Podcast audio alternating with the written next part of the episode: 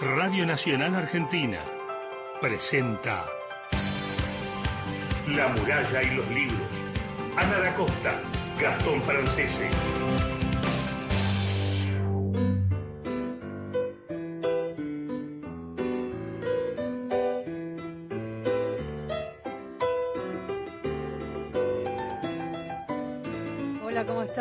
Buenos días. Bienvenidos a La Muralla y los Libros, el programa de la Biblioteca Nacional, como todos los sábados a esta hora.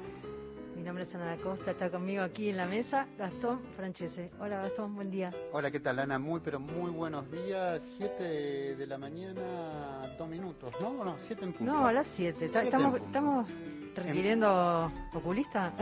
No, eh... ¿Todo bien? Todo bien. Saludamos a Cristian Blanco en la coordinación de aire y producción. Estamos un poco incómodos con los barbijos. Y Mauro, pero nos tenemos que cuidar Sí, todos. sí. Sí. Y lo saludamos a Mauro Torres en, la- en los controles, en la operación técnica, la salida al aire de la muralla. ¿Cómo estás, Gastón? Muy bien y en realidad muy triste también por lo que estamos viviendo todos, por la situación tan compleja que tenemos que vivir, que hay gente que insiste en estar en desacuerdo de cosas que son básicas, cuidarse, la salud. Por favor, a cuidarse todos, es importante, dejémonos de hinchar con ciertas... Nada, lo digo de, desde la... de- puedo tener 50 críticas al gobierno eh, presente, al pasado, bueno, esto va más allá de eso, por favor, a cuidarse.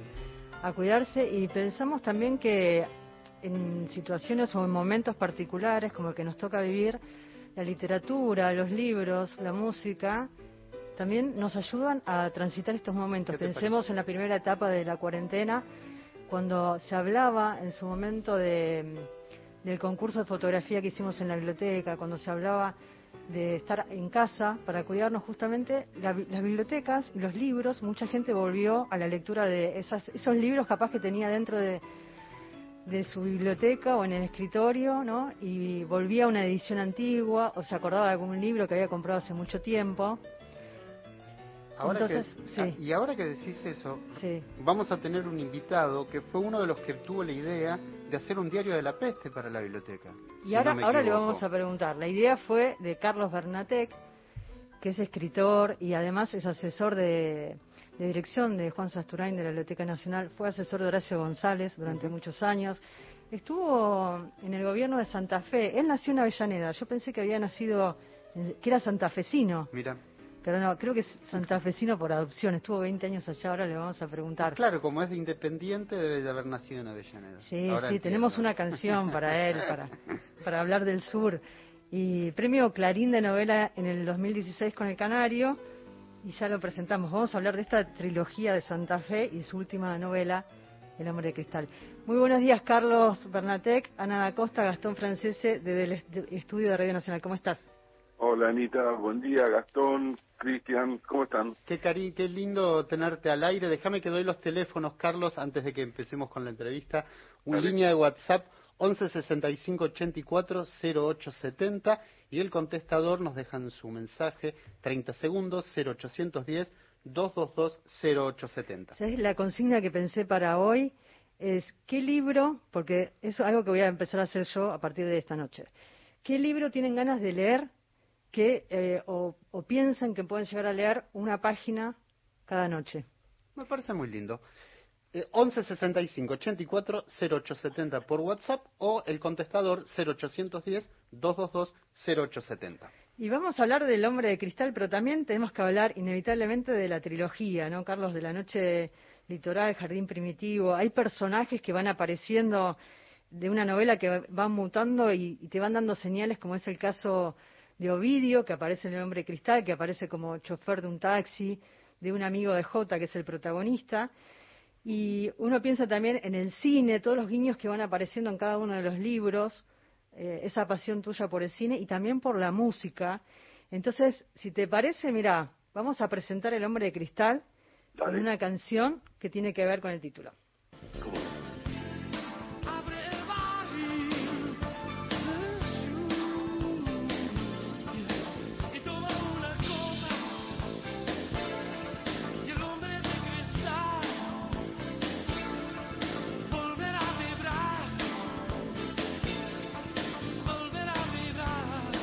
Ahí está Mauro que puso esta bellísima versión de, de Spinetta, del flaco Spinetta. Te gusta muchísimo la música, ¿no? Tomaste el, li- el título del libro de esta canción. Sí, sí. el- el- mira, eh, dio la casualidad de que creo que la primera vez que Spinetta cantó en vivo este eh, el tema de, de tango, este, yo, yo lo- tuve la suerte de verlo y nos dejó mudos a todos, ¿no? Así que Qué esas lindo. estrofas, el, el hombre de cristal me quedó toda la vida en la cabeza. Y vamos a decir que J, en el, en el libro de Carlos Bernatec, eh, le dice su amigo, sos el hombre de cristal, o volvés a vibrar o te quebrás. No les quiero decir lo que pasa porque yo estoy enojado con Carlos, porque yo le dije que ese final, que cuando nosotros estamos, como lectores, estamos tan felices porque va a lograr algo, se nos queda en la mitad y no podemos decir nada más Eh, Pero para no eso habla también de- del fracaso que, que forma parte de la atmósfera, ¿no? Como, como Santa Fe, también aparece eso, ¿no? Bueno, es este son historias de perdedores, ¿no? La derrota. Yo, yo no, no escribo de, de- de ganadores, porque los ganadores ya tienen demasiada prensa. Pero eso te- se podría referir a todo lo que escribí en mi vida, es este como, como el famoso manual de perdedores de, de Juan, ¿no? Claro, Exactamente. claro. ¿Y, y, cómo, ¿Y cómo nos llevas por Santa Fe? Esa es eh, otra de las cosas que nos permite el hombre de cristal, recorrer Santa Fe. Y en distintas épocas, como me decía Ana, fuera del micrófono, ¿no? Sí, uno piensa en el recorrido por, por toda tu obra y en esta trilogía de Santa Fe que van, que, va- que van saltando los personajes de un libro al otro.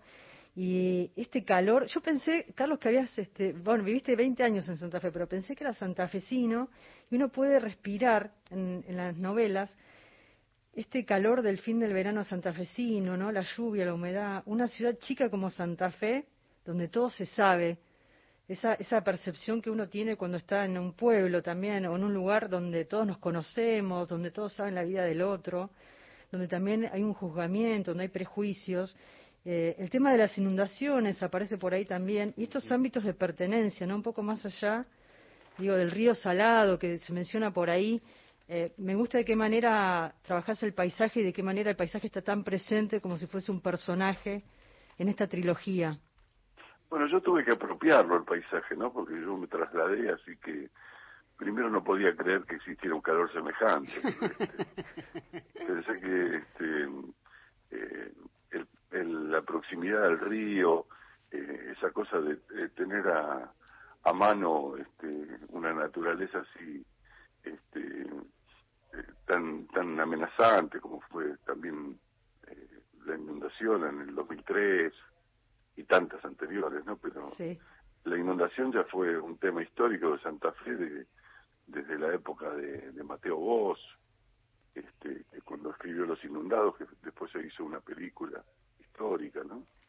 Este, esa amenaza perpetua del agua y este y al mismo tiempo la vida urbana de, de ciudad este administrativa que mutó, ¿no? Porque también fue una ciudad, en algún momento fue una ciudad industrial que dejó de serlo.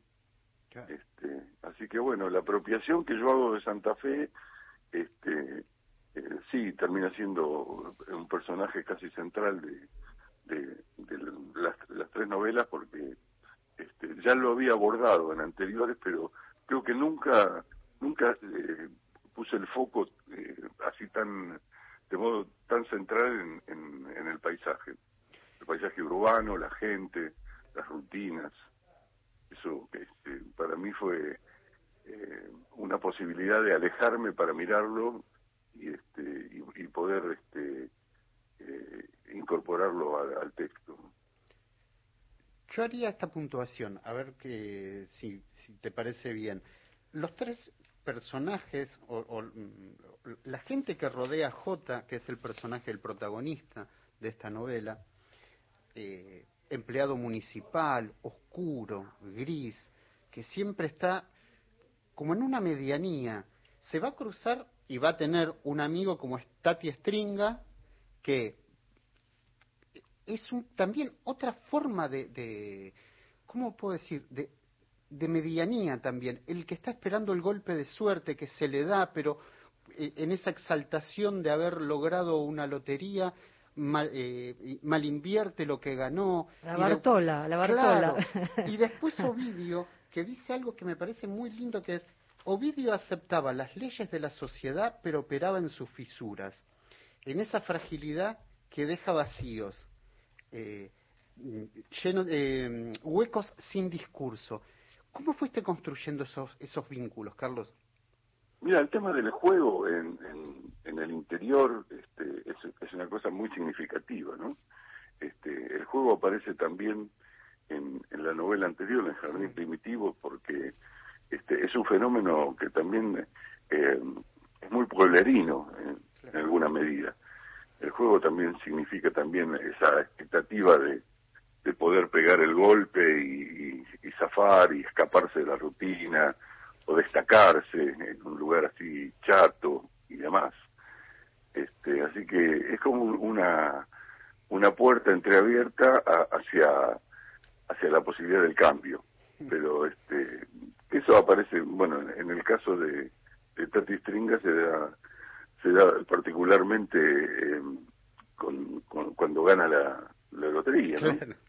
Este, eh, pero eso lo he visto yo en muchos pueblos. Este, Y ahí la timba, a- a- la timba en los pueblos es una cosa Sí, muy claro. importante. ¿no? Incluso la, eh, me hiciste acordar, ¿sabes qué? De la riña de gallos, que también es parte Ah. de, ¿no? de esa apuesta y es tipo, típico también de los pueblos. Claro, claro, claro, pero este, en pueblos más grandes o más chicos, la timba tiene una presencia así muy fuerte. Y en Santa Fe particularmente pensé que durante mucho tiempo estuvo eh, estuvo prohibido el casino. Claro. Este, legalmente la gente se iba a jugar a Paraná, porque en Paraná estaba el casino, entonces la timba a la noche se trasladaba, había un, este, un tránsito hormiga hacia el casino de Paraná. Y ahí Este, haces referencia a, al caso de Antonio Fendrich, ¿no? El tesorero este del Banco Nación, que escapó con más de 3 millones de dólares en los 90. En Jardín Primitivo, sí. Claro, y, le- y- y Este- le dejas la nota, eh, que está la nota que le deja este, este tesorero, eh, que le deja al jefe y le dice, Gallego, me llevé 3 millones de pesos, que equivalían a 3 millones de dólares, y 187 mil dólares de la caja. Sí. Tremendo, ¿no? Claro, en realidad era el subtesorero este, que quedó a cargo de la tesorería cuando el otro se fue de vacaciones. Y cuando vuelve, un empleado que llevaba como 25 años en el banco, este, le deja esa cartita. Esa fue una, una Esa fue noticia real que conmovió todo, ¿no? Después la desaparición de Fendrich y, este, y la reaparición, porque encima Fendrich calculó este, la fecha de, de entregarse a la justicia precisamente el día del sepelio de Monzón. Ah, mira, no sabía eso.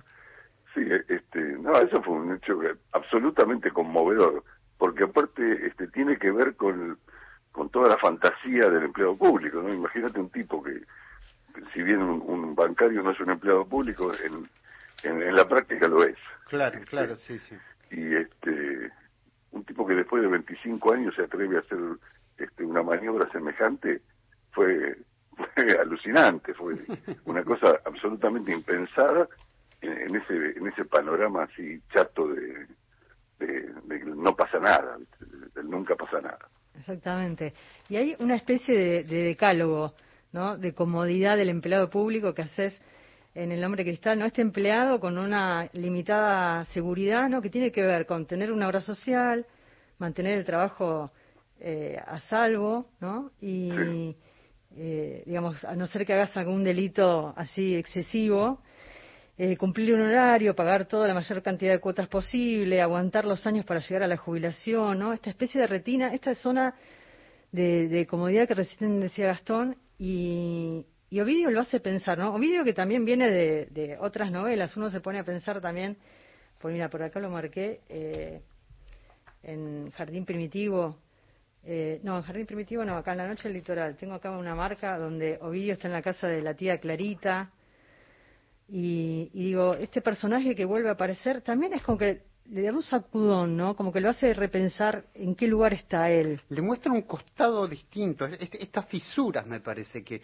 Ovidio lo, lo, lo mueve. Claro, que Ovidio es un tipo arrojado del Claro. sistema, porque Ovidio, a Ovidio ya lo expulsaron. este, entonces es, siempre está colgando de tareas marginales o de aventuras económicas que de poca monta, pero este en, en la mayor parte de la trilogía Ovidio está atendiendo un hotel alojamiento. Ah, claro, sí. Ese es, Está en la encargado de un ruta. hotel alojamiento Sí. en, en una zona casi marginal de la ciudad. O sea, está al borde, es como, Claro. como lo está en la vida real, ¿no? Y ahí también ella está buscando cosas raras con las computadoras y demás. Claro, este, acá lo, lo reencontrás este, manejando un remix, pero este, Ovidio ya, ya no está incorporado al sistema. Son, es, es casi la contracara de J. Claro, Exactamente. claro, claro. J es el engranaje perfecto, funciona siempre y este y, y otra cosa que se muestra en la novela es que si bien este J permanece siempre en el mismo trabajo, este vos ves cómo van cambiando los funcionarios que son sus jefes, Exacto. este y, y nada se altera en general, o sea, eh, el engranaje es el mismo y, y la maquinaria funciona igual. Cambian por ahí algunos detalles del discurso, de la relación, pero él está acostumbrado a que ese mundo funciona de esa manera, ¿no? Así es. Ahora, uno piensa en J, ¿no? Lo ubicamos en la novela, en El Hombre de Cristal, este personaje que desde los 18 años eh, trabaja en la administración de la morgue judicial, alquila su departamento, eh, pero llega un momento en que su, se separa de Marijú, que es su compañera, su pareja. Ella quería tener hijos, él no. Y, y me gusta como repensar esta idea que dice se negaba a tener perros, gatos o siquiera un canario. La casa, decía, no hay que llenarla con mandatos sociales. Es apenas un alojamiento. La tenés que cerrar con llave el día que se te antoje, eh, irte por una semana o por un año, y no Que por no eso tiene que nadie. morir alguien, ni un cactus. ¿no? Y lo llevo a esta relación que haces un- en unas páginas más adelante, en, esta misma, en este mismo vínculo con, con Marijú, que después de cuatro años de convivencia ella se va, y que él dice, solo faltaba la decisión de ella, ¿no? Él hacía todo lo posible para que llegue ese momento, para que ella se vaya, y él evoca el momento en que ella se va, ¿no? Como con cierto dolor, pero dice, no es un dolor de pérdida, Mm, mm. era algo distinto al, al efecto del desamor, ¿no? Era más bien una ruptura de cierto orden. Me gusta pensar en estas dos cosas. Por un lado, estos mandatos sociales que nos determinan y por otro lado, la ruptura de este cierto orden ahora mostraba en sus fisuras lo inestable en sus pequeños universos. Claro, porque J también tiene tiene su, su ruptura interior, ¿no? Si bien en lo externo es, es un, un, este, un miembro obediente de, del mandato, este, tuvo esperanzas en alguna época, tuvo ilusiones, tuvo deseos de, de determinadas cosas que las reencuentra por una, un encuentro casual, por este, la aparición de Analía, que es este, el personaje Claro. que, que lo, lo retrotrae a lo que él quiso ser y no pudo. Este, y encima le soluciona ciertos problemas de su vida, pero este, no modifica nada de, de lo que es eh, esa rutina, esa cotidianidad, este, el trabajo, eh, la, la asistencia perfecta, ¿no? Como se decía en los tiempos de, de, Claro. de la escolaridad. Este, pero eh, cuando se le empiezan a remover todas esas cuestiones que, que quedaron en, en, el, en el deseo frustrado, este, se encuentra con Ali y después se encuentra con J, que es precisamente la contracara, eh, se encuentra con Ovidio. con Ovidio, que es la contracara de, de lo que él ha hecho con su vida. Y agrega, hay una, perdón, hay una fascinación, viste, entre los opuestos. Car- Sí, sí. Carlos, y agregamos a Chuni, que ahí es donde aparece realmente el deseo y aparece la- la- el- de alguna manera el temor más profundo que es desear fervientemente a, a una mujer con las dificultades y de hecho hasta se entrega eh, ingenuamente. Totalmente, sí, sí. Y es como que descubre tardíamente la posibilidad del amor, ¿no? Este, la posibilidad de un amor que se, él construye en su cabeza, porque ni siquiera es un amor real. No, claro. Este, pero bueno, eh, el tipo eh, está tan tan atravesado por, por, por ese, ese mandato y por, por este, lo que ha sido su vida hasta ese momento, que lo que tiene para ofrecer es, es tan escaso este, que, que, bueno, la relación eh, eh, aparece como, como un accidente en esa vida, como, como todo, ¿no? Ujú, claro. Y, y en el mismo tránsito, fíjate que aparece en el mismo tránsito hacia el trabajo, Sí, por- porque es, es una escala en, en el en en su el- rutina. en el caminar hacia el trabajo, claro. Cuando, Este, cuando te presentaba Carlos hacía referencia a la zona sur, a Avellaneda, que naciste allá, y, y tantas relaciones que haces con la música en tu obra. Eh, si te parece, estás tomando unos mates ahí, ¿no? Me contó Sí, Cristian. claro. ¿eh? Para arrancar la mañana. Obvio, sí, sí.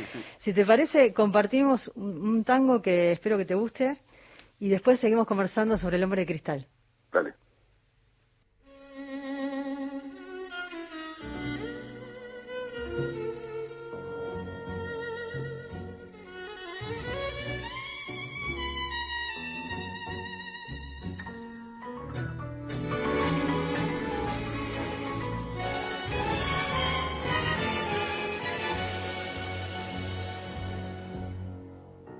Nací en un barrio donde el lujo fue un albur. Por esto tengo el corazón mirando el sur. Mi viejo fue una abeja en la colmena, las manos limpias, el alma buena. Y en esa infancia la templanza me forjó. Después la vida mil caminos me tendió y supe del magnate y del taur. Por eso tengo el corazón mirando al sur. Mi barrio fue una planta de jazmín, la sombra de mi vieja en el jardín, la dulce fiesta de las cosas más sencillas y la paz en la granilla de cara al sol. Mi barrio fue mi gente que no está, las cosas que ya nunca volverán. Si desde el día que me fui con la emoción y con la cruz, yo sé que tengo el corazón mirando al sur. La geografía de mi barrio llevo en mí. Será por eso que del todo no me fui. La esquina, el almacén, el piberío, los reconozco, son algo mío. Ahora sé que la distancia no es real y me descubro en ese punto cardinal, volviendo a la niñez desde la luz, teniendo siempre el corazón mirando al sur. Mi barrio fue una planta de jazmín, la sombra de mi vieja en el jardín, la dulce fiesta de las cosas más sencillas y la paz en la granilla de cara sol. Mi barrio fue mi gente que no está, las cosas que ya nunca volverán. Si desde el día que me fui con emoción y con la cruz, yo sé que tengo el corazón mirando al sur. Hola. Bueno, mi nombre es Pablo, estoy circunstancialmente en Villa Langostura y uno de los libros que más me gustó para leer allí página a página fue Amares de Galeano, un increíble libro donde está el resumen de todos los pensamientos de este gran escritor y, y gran persona. corpo dourado do.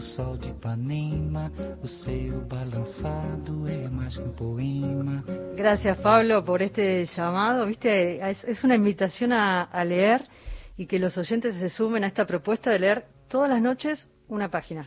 Buenos días, Ana y Gastón. Soy Carlos de Parque de Avellaneda. Un libro para leer una página por noche podría ser, por ejemplo, la antología de la historia de Charlie Brown. Qué bueno. Tira que en Argentina fue publicada con el nombre Rabanitos.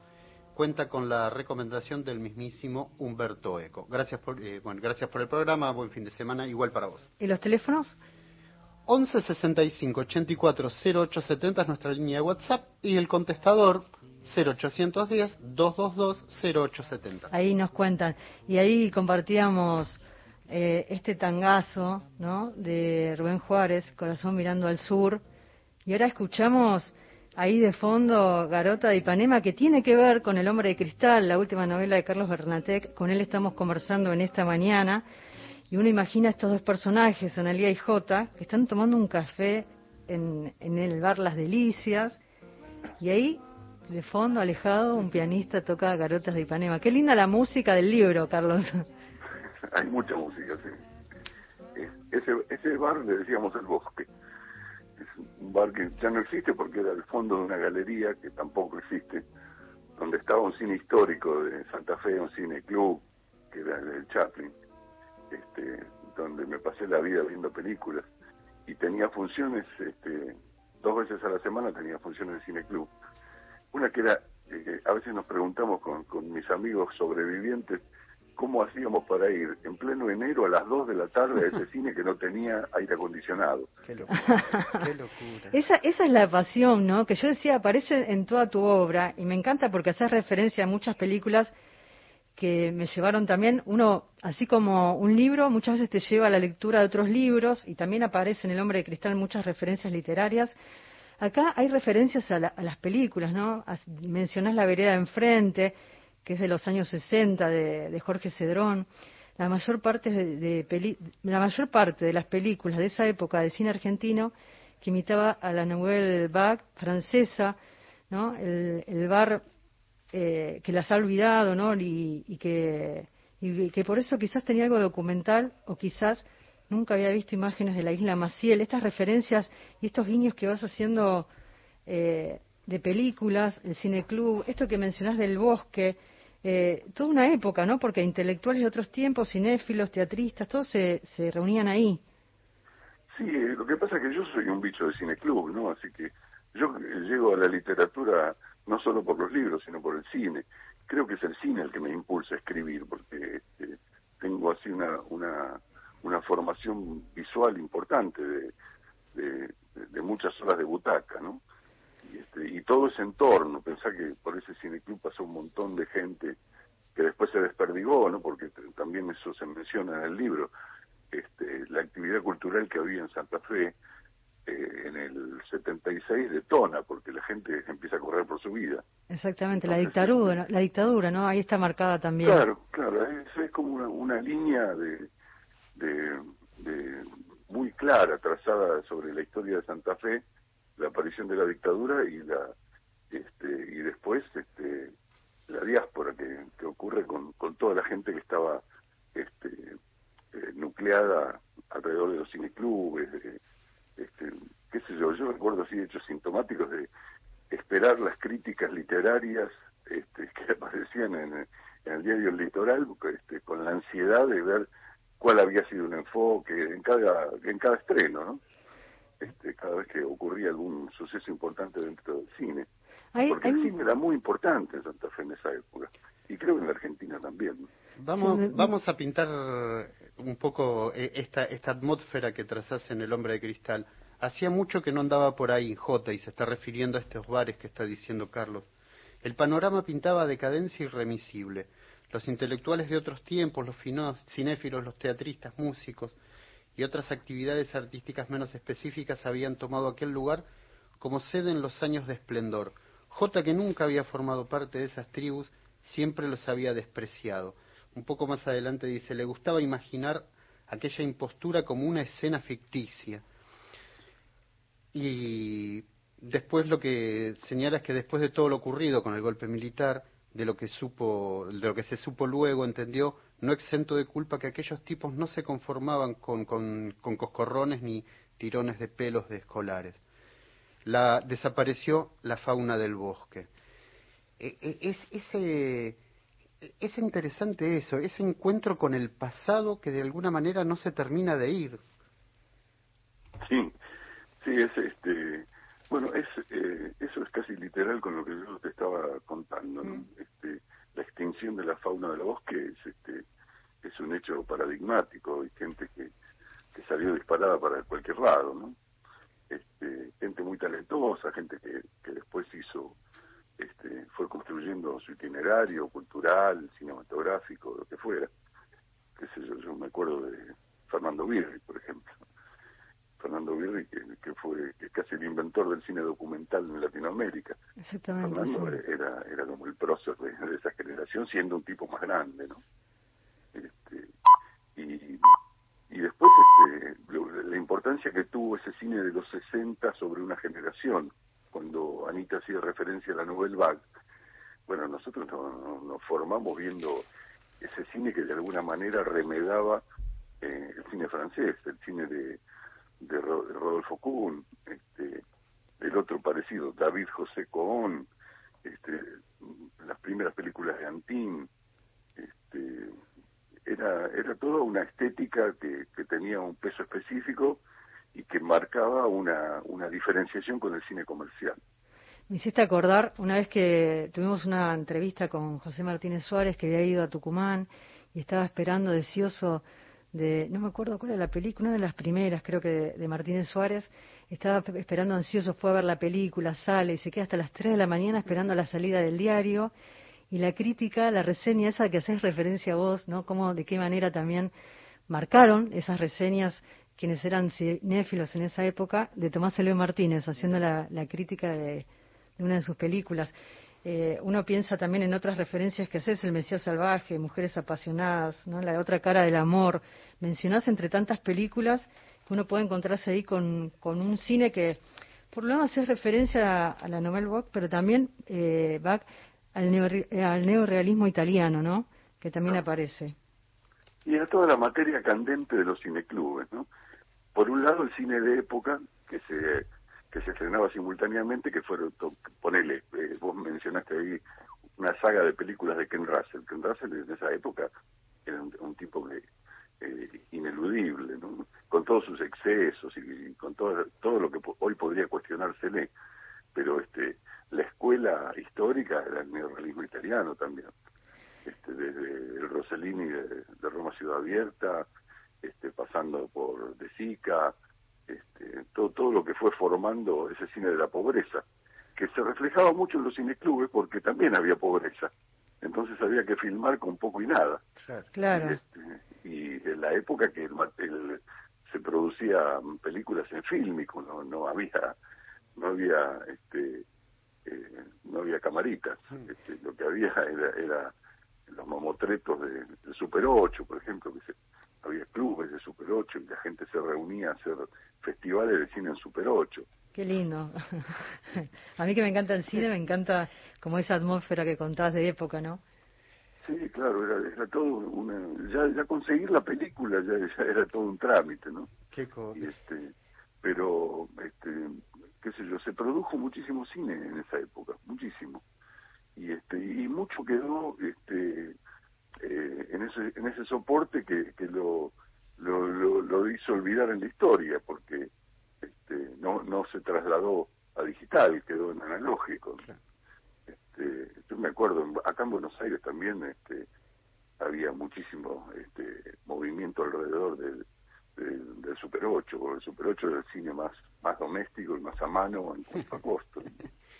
Ya que hablamos de historia no puedo dejar de preguntarte eh, este episodio que sucede cuando eh, Falotópico, este jefe de, de, la morgue, lo llama J a tomar un café, que ya era algo raro, que el que lo convoque y le dice, eh, se trata de un pedido especial de arriba.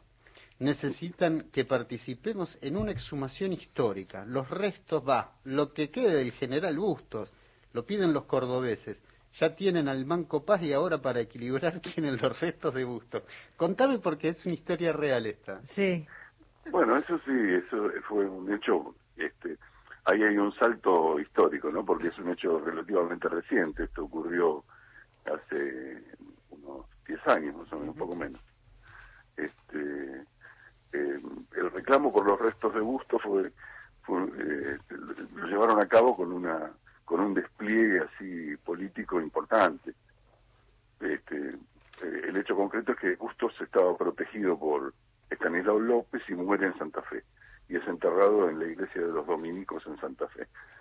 Entonces, después de mucho tiempo, este, los cordobeses que ya tenían los restos de del Manco Paz, este, Ahí, tenés otro libro para leer a la noche, Las Memorias del Manco Paz. Ah, ahí está, voy a anotar. En la, mesita de luz. este, bueno, eh, el equilibrio sería tener también al prócer federal, ya tenían al unitario.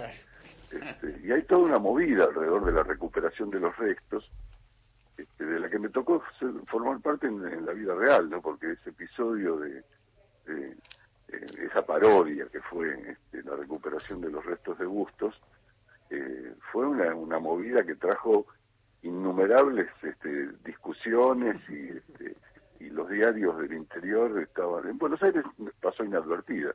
¿Vos estabas como subsecretario de Cultura ahí en Santa Fe en esa época? gestión cultural, sí. Sí, gestión cultural. Sí, este, pero en, Santa Fe y en, Buenos Aires y en, eh, y en Córdoba fue este, una movida que trajo innumerable cantidad de, enfrentamientos y este y eh, idas y venidas porque Córdoba había preparado este el regreso triunfal de los restos a, a, su ciudad y este y eso en la vida real tuvo que pasar por una serie de, de entramados que en primera instancia para, para saber si lo que se llevaban era en realidad los restos de bustos este, y ahí aparece la morgue y ahí aparece eh, J y ahí también se despliega todo un circo, ¿no? Toda una, puesta en escena tremenda política. Sí, sí, porque había había cosas, eh, intereses políticos que se jugaban detrás de, esa apuesta. Este, aviones privados que iban y venían con una con la creación de una guardia este, este, de acompañamiento que nunca existió en la historia, una, una guardia de federales que hasta le inventaron un uniforme una, una cosa patética, ¿viste? Parecía más, más de Fellini que... Sí, sí. Este, grotesco, sí. Sí, sí, yo me acuerdo una escena este, delante del templo de los dominicos en, Santo Domingo de Santa Fe, es una, una iglesia tradicional, ¿no? Y este, me acuerdo de, ver a los tipos de, de la guardia parados ahí con esos uniformes en la puerta del templo no sé, debía ser 45 grados y estaba con unos uniformes que vos te apenaba de verlo, porque era una cosa imposible, ni, en pleno invierno podrían haber soportado. Hablábamos, hablábamos del cine, del cineclub, toda una época eh, que te marcó y de alguna forma marcó tu, tu literatura, fue el disparador, hay una plasticidad en toda tu obra que tiene que ver con lo visual, con, con el cine, y también hay una referencia a los libros, como decíamos al comienzo, ¿no? En un momento dice lee dos libros a la vez, eh, se menciona el libro Once de Patricia Highsmith y después eh, Mon dernier Soupir, que es eh, Mi último aliento, que es la, biografía de, Buñuel. El teatro y su En una edición francesa que compró hace tiempo en una librería de usados, más por curiosidad que por interés. ¿no? Y se pregunta, ¿quién podría tener ese libro en Santa Fe existiendo una edición española, ¿no?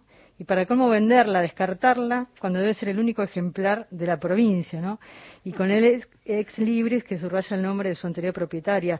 Me, parece como toda una escena eh, que tiene que ver también con, tu vida como escritor, eh, como lector, y, también este guiño a Francia, ahí, si pensamos en, en tu propia obra también, eh, recordemos que Banzai fue traducida al francés y Rencores de Provincia también. No creo que esas dos obras, no sé si, si El Hombre de Cristal está. No, no el hombre todavía no. Eh, me gusta este guiño que haces a, a, las obras, también al cine, eh, vinculada con la literatura, ¿no? Como, como estas obras que también, mm, no sé si hacen un recorrido por tu propio recorrido como lector. Sí, sí, claro. Este, bueno, ahí tenés, en Buñuel tenés este, el cruce también entre entre cine y literatura, ¿no? Claro. claro. Eh, e, ese libro particularmente, Mi último suspiro, que son las memorias de Buñuel, es un libro literariamente valiosísimo, ¿no? Porque este, más allá de, eh, de, la data histórica que suma y el haber formado parte de Buñuel de, esa trilogía con, con Lorca y con Dalí, porque son esos encuentros que vos decís, este, esto ocurre, ocurre pocas veces en la vida, ¿no? Pensar en tres estéticas tan diferentes como, como la de Dalí, como este, la, de Buñuel y, la de Lorca, este, pero que coinciden en la famosa residencia de escritores, de la residencia de estudiantes de Madrid. Ah, mira. Este, ellos habitaron ese mismo espacio y este y, hay mucha fotografía también no sabía eso de esa época de ellos jóvenes Sí, qué época habrá sido, sí. Sí, sí, era un conglomerado. Aparte había otros destacados. Me parece que aparece en la película de, Dalí. Hay una, la, última película que se hizo sobre Dalí, creo que muestran algún, como esa situación que estás contando. de ese encuentro con Lorca y Dalí.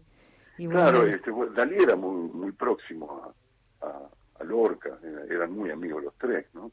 Este, porque él, pensá que eran tres provincianos que llegan a, a Madrid y coinciden en, en, este, en esa residencia famosa. Carlos, este, sí. Eh, vamos a hacer entrar a los oyentes para que también participen. Teresa de Capilla te pide que nos hagas una reflexión sobre Saer, eh, ya que vos eh, estuviste en Santa Fe y tuviste tanto que ver con Santa Fe, nos piden que hagas una reflexión sobre Saer. Bueno, Saer este, es el escritor más importante de la literatura santafesina, eso no cabe ninguna duda, ¿no? Este, no solo por la trascendencia de su obra y, que, y por la proyección que tuvo cuando, este, cuando Juan se va a vivir a, a, Francia, sino porque es, es una, un, adelantado en muchísimos aspectos a, a, modos estéticos que todavía este, tienen una vigencia importante, ¿no? Este, yo creo que eh, la literatura quedó marcada por por cosas que, que introdujo Saer en el diálogo, en el manejo del tiempo, en, el tipo de reflexión, que está, está marcado mucho, qué sé yo, eh, tal vez la obra más paradigmática y más difícil de Saer sea Glosa, que es una larga caminata en Santa Fe. Mira. Es, es, un diálogo permanentemente fracturado que, que transcurre durante determinadas cuadras de, del centro santafesino, ¿no?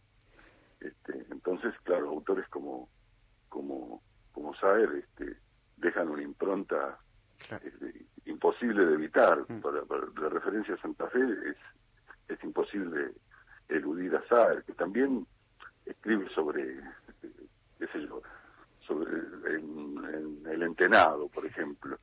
Eh, escribe sobre una, una fantasía eh, primitiva de, unos supuestos aborígenes de la zona, que él los inventa, los colastinés. Eh, está presente todo el tiempo en Santa Fe. Ya desde sus primeros, eh, sus primeras narraciones, ¿no? los primeros cuentos de Palo y Hueso y demás, algunos fueron llevados al cine también. ¿Qué, qué obra recomendás eh, para leer a los oyentes que están escuchando para, para empezar por Saer o alguna recomendación que puedas hacer? Mira, yo creo que Saer es un tipo difícil de leer para el que no tiene entrenado este, el, aliento de Saer en la lectura, porque si vos arrancás por glosa, este, es muy difícil, o por el limonero real. Pero este, yo creo que con Saer lo que conviene es hacer un avance cronológico, empezar de las narraciones este, más antiguas, de los cuentos, este, él tiene un cuento histórico que es Sombras, tras, un vidrio esmerilado, es un cuento que está escrito ya en la historia de, la cuentística argentina. Y este, los cuentos de palo y hueso, e ir avanzando desde ahí hasta llegar al, al Saer eh, que, culmina su, su periplo en La Grande, que es la, gran novela semi inconclusa, porque en realidad la novela le falta un poquito para, para concluir, pero este da una imagen muy acabada de una mirada abarcadora de toda su obra y este y, eh, es mucho y es mucho más sencillo de leer la grande que leer las que cité antes le contamos este, a, a, nuestros oyentes Carlos que es un gusto escucharte hablar de literatura. Recuerdo cuando con Juan Sasturain estábamos con el proyecto de eh, del versero en la biblioteca que se grabaron ahí sí unos primeros capítulos. Que ojalá, ¿eh? que ojalá se, pueda concretar porque es un gusto. Déjame preguntarte estás escribiendo sí me, cuesta mucho te digo que me, cuesta mucho este eh, en, en, pandemia eh, hacerme una dinámica de, trabajo. Lo que hice fue terminar un libro de cuentos que tenía pendiente. Ah, Así que después de muchos años retorné al cuento y este y terminé un libro, eso sí lo pude hacer. Me gusta más la novela porque la novela me implica este, meterme en, en, una ficción eh, de largo aliento, me, cuesta más, me cuesta más porque estamos en una, una situación muy particular con la pandemia. Exacto. Y siempre, siempre hacemos referencia al diario de la peste, que fue una idea tuya en marzo del año pasado, cuando decíamos, bueno, ¿qué hacemos? no Se cierra la biblioteca y uno tenía que pensar y repensar el tiempo que estábamos atravesando, que empezábamos a vivir como sociedad y a nivel mundial, eh, pensar en qué horas desde la biblioteca atravesaban y atravesaban por la literatura, se podía relacionar con el tema y se te ocurre el diario de la peste y me parece que, que nos marca a nosotros como biblioteca la idea de pensar en la memoria, ¿no? De qué manera construimos memoria eh, con el tiempo que nos toca vivir, que estamos atravesados y que además sé que seguís pensando ¿no? en el tema de, bueno, cómo estamos parados hoy después de un año de ese diario de la peste. Sí, en realidad que yo reflexiono siempre sobre nuestra nuestra misión como escritores, ¿no? Que no es ni la misión del escritor, del, periodista ni la del historiador, es un lugar distinto este, de acceso a, cierta realidad que tan cambiante, ¿no? Porque yo pensaba ayer, este, si hay una línea este, de tiempo que determinó un antes de Cristo y un después de Cristo, yo creo que acá hay una línea más importante en cuanto al presente, es que no, no tuvo que ver con el cambio de siglo, fíjate. Mm, este, las cosas que ocurrieron en los últimos tiempos, sumada a la pandemia, traza este, un antes y después de la pandemia. Si se puede decir que la pandemia sea el detonante. Porque creo que nunca antes la humanidad se enfrentó a una disquisición como esta de no saber cómo sigue el futuro. Hoy por hoy nadie sabe cómo sigue el futuro. Exactamente, y, y, nos para desde un lugar para, para volver a pensar, ¿no? Como que nos vuelve a ubicar y nos vuelve a reacomodar este tiempo. Y yo pienso que también eh, sé que estás pasando por un momento difícil y sé también que los afectos, el cariño, el amor, también nos salva, ¿no? Además de la literatura. Queremos compartir una sorpresa que te preparamos para el final de la entrevista, que espero que te guste, tiene que ver con tu novela y tiene que ver con tus afectos. Escúchalo. Hola, soy Romana Natec, la hija de Carlos Natec y Cecilia Romana. Nací en Santa Fe y voy a leerles la primera parte de la última novela de mi papá, El hombre de cristal. Te quiero, papá, espero que te guste. Abrió un ojo, el que no cubría las sábanas. Todo lo de afuera, aquello que discurría más allá del interior tibio de la cama, parecía amenaza. Parte de un territorio agresivo e inestable. El temblador que se extendía fuera del capullo acogedor que lo protegía como una oruga que nunca sería mariposa. Llovía. Era una de esas tormentas fugaces que caen con intensidad y se evaporan muy pronto al calor del fin del verano santafesino. Lluvias casi inútiles que, en lugar de bajar la temperatura, suman pesadumbre a la atmósfera, un aire opresivo que tiende a aplastar aquello que se mueva. Ahí estaba la voz de Roma Bernatec. Me voy a morir. Es muy fuerte. Qué linda, qué linda como que como lee, qué linda es increíble. Este, sobre todo que siempre para mí es una cuestión, ¿no? Pensar cómo va a leer mi hija esto alguna vez sin avergonzarse del padre. No, no, no. Y ahí te lo dedica con todo cariño. Carlos, muchísimas gracias, por esta charla. No, gracias a ustedes, chicos, muy amables por, por dejarme hablar un poco. Y esta conversación que siempre la, la teníamos en la Biblioteca Nacional, muchas veces nos encontrábamos en el bar o te consultábamos sobre autores es un placer volver a escucharte. Gracias, Carlos. Buen día. No, gracias a ustedes, Anita, Gastón, Cristian. Un abrazo fuerte para ustedes. Vamos a la tanda que debemos. Vamos a la tanda y enseguida volvemos hasta las 8 por el aire de Nacional AM870.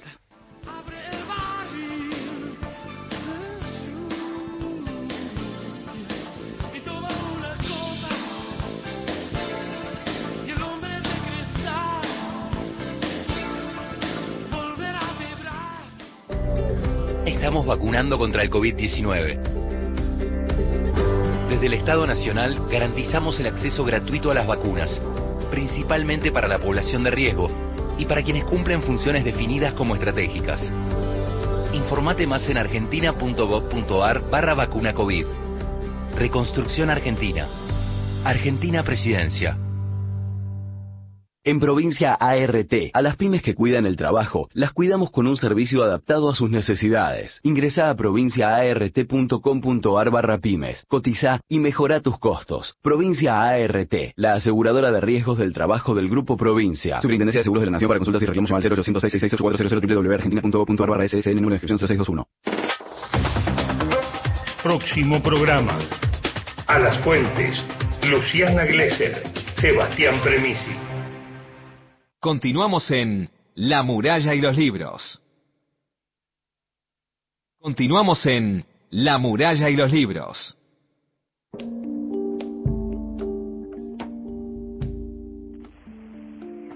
Hola, buen día para Radio Nacional, el programa de la biblioteca. Habla Suni Corona.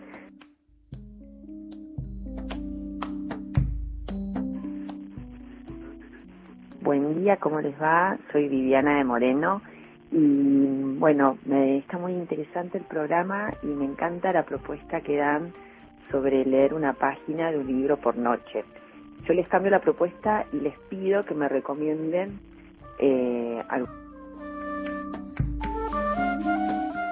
Habla Dardo, yo soy de La Paz del Río, hice el secundario en el querido Liceo Militar General Belgrano de Santa Fe del 56 al 60, escuchando a Carlos, pienso inmediatamente en esos años hermosos y qué sé yo, pienso en Fernando Virrey, en Juan José Saer y en muchos otros que ahora no hay tiempo de desarrollar tan hermosos temas. ¿Cómo es el apellido de Carlos, por favor? ¿Y dónde es nacido él? Gracias. Carlos Bernatec, nacido en Avellaneda, vivió 20 años en, en Santa Fe. Vamos con otro mensaje más. Buenos días, Ana y Gastón. Soy Enrique de Zona Sur, Rosario.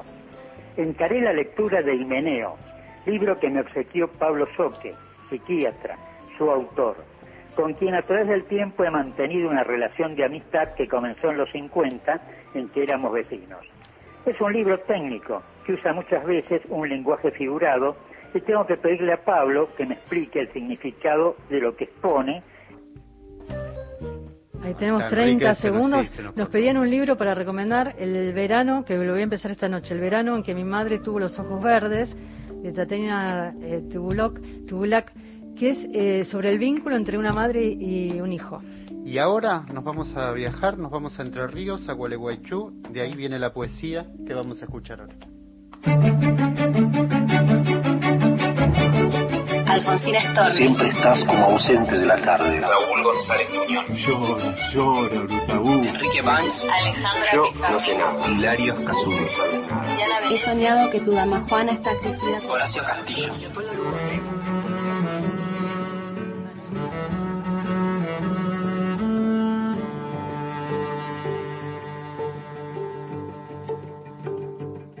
Hola, soy Pamela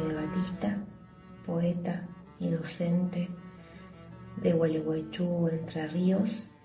Les cuento que aquí hay una movida literaria que se viene gestando hace muchísimos años.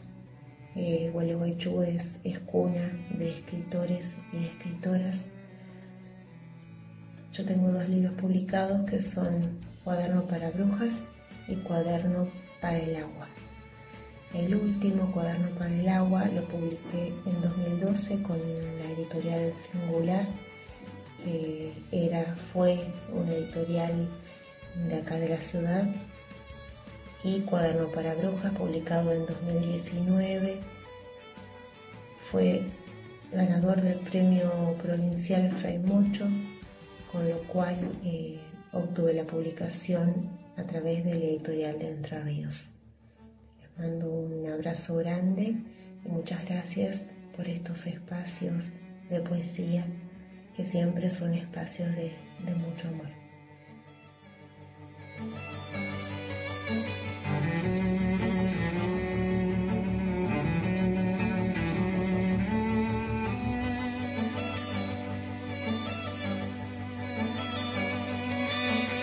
Tres perros durmiendo al sol los yuyos a la vera del camino,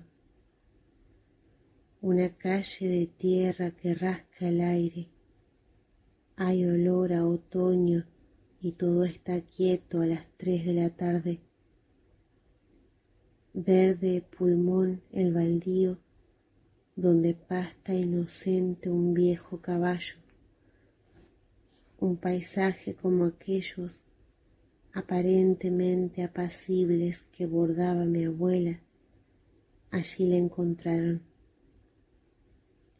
Camino en silencio para no perturbar esa antigua sensación que une con un hilo a punto de cortarse un cuerpo roto de mujer con su infancia. La pollera me roza las piernas. Las sandalias no me protegen los pies del polvo. Nada me protege. Escucho el quejido de las piedras que piso y siento el olor a mate recién preparado en una casa tras una amplia ventana porque alguien no pudo dormir esperándola y puso el agua. Solo el ruido de mis pasos que avanzan levanta las voces de las muertas, las tiende en la cuerda y las pone a secar limpias las enhebra y las dispone, las riega en las plantas huérfanas, las deja sentadas en la vereda cantando. Es nueva la noticia en esta siesta provinciana. Es vieja la noticia en esta siesta provinciana. Las voces de las vivas suben como un tornado en medio de las voces de las muertas que se abren dejando espacio. Porque lo que siempre es, nace mientras muere.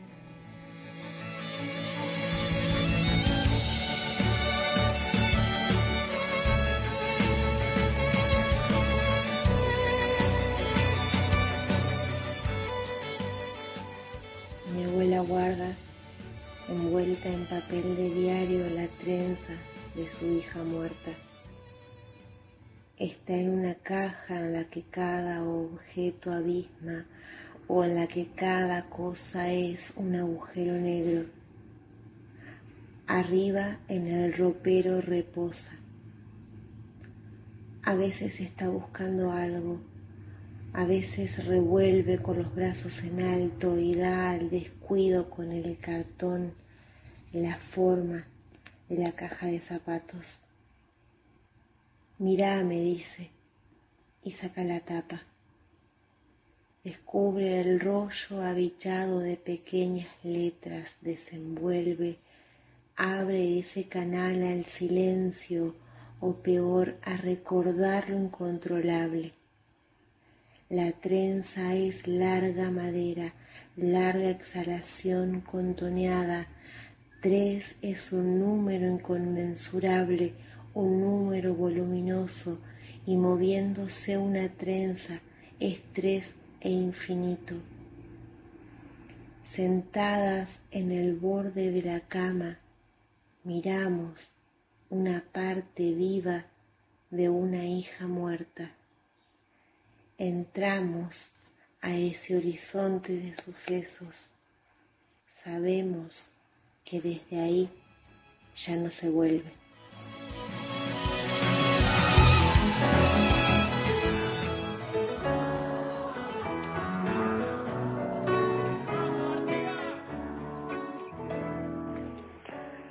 Buen día Ana, buen día Gastón. El Hotel Castelar, donde estuvo alojado Lorca en su estadía en Buenos Aires en el año 34 creo, está en venta. Cerró por la, crisis de la pandemia, así que el, rastro de Lorca en Buenos Aires se va a perder cuando ahí pongan, vaya a saber qué cosa. Un beso, soy Silvio, hasta luego.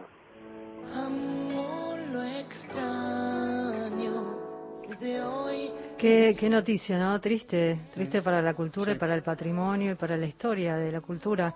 Gracias Silvio Kilian, un beso enorme, gracias eh, por, por contarnos y compartir esta información.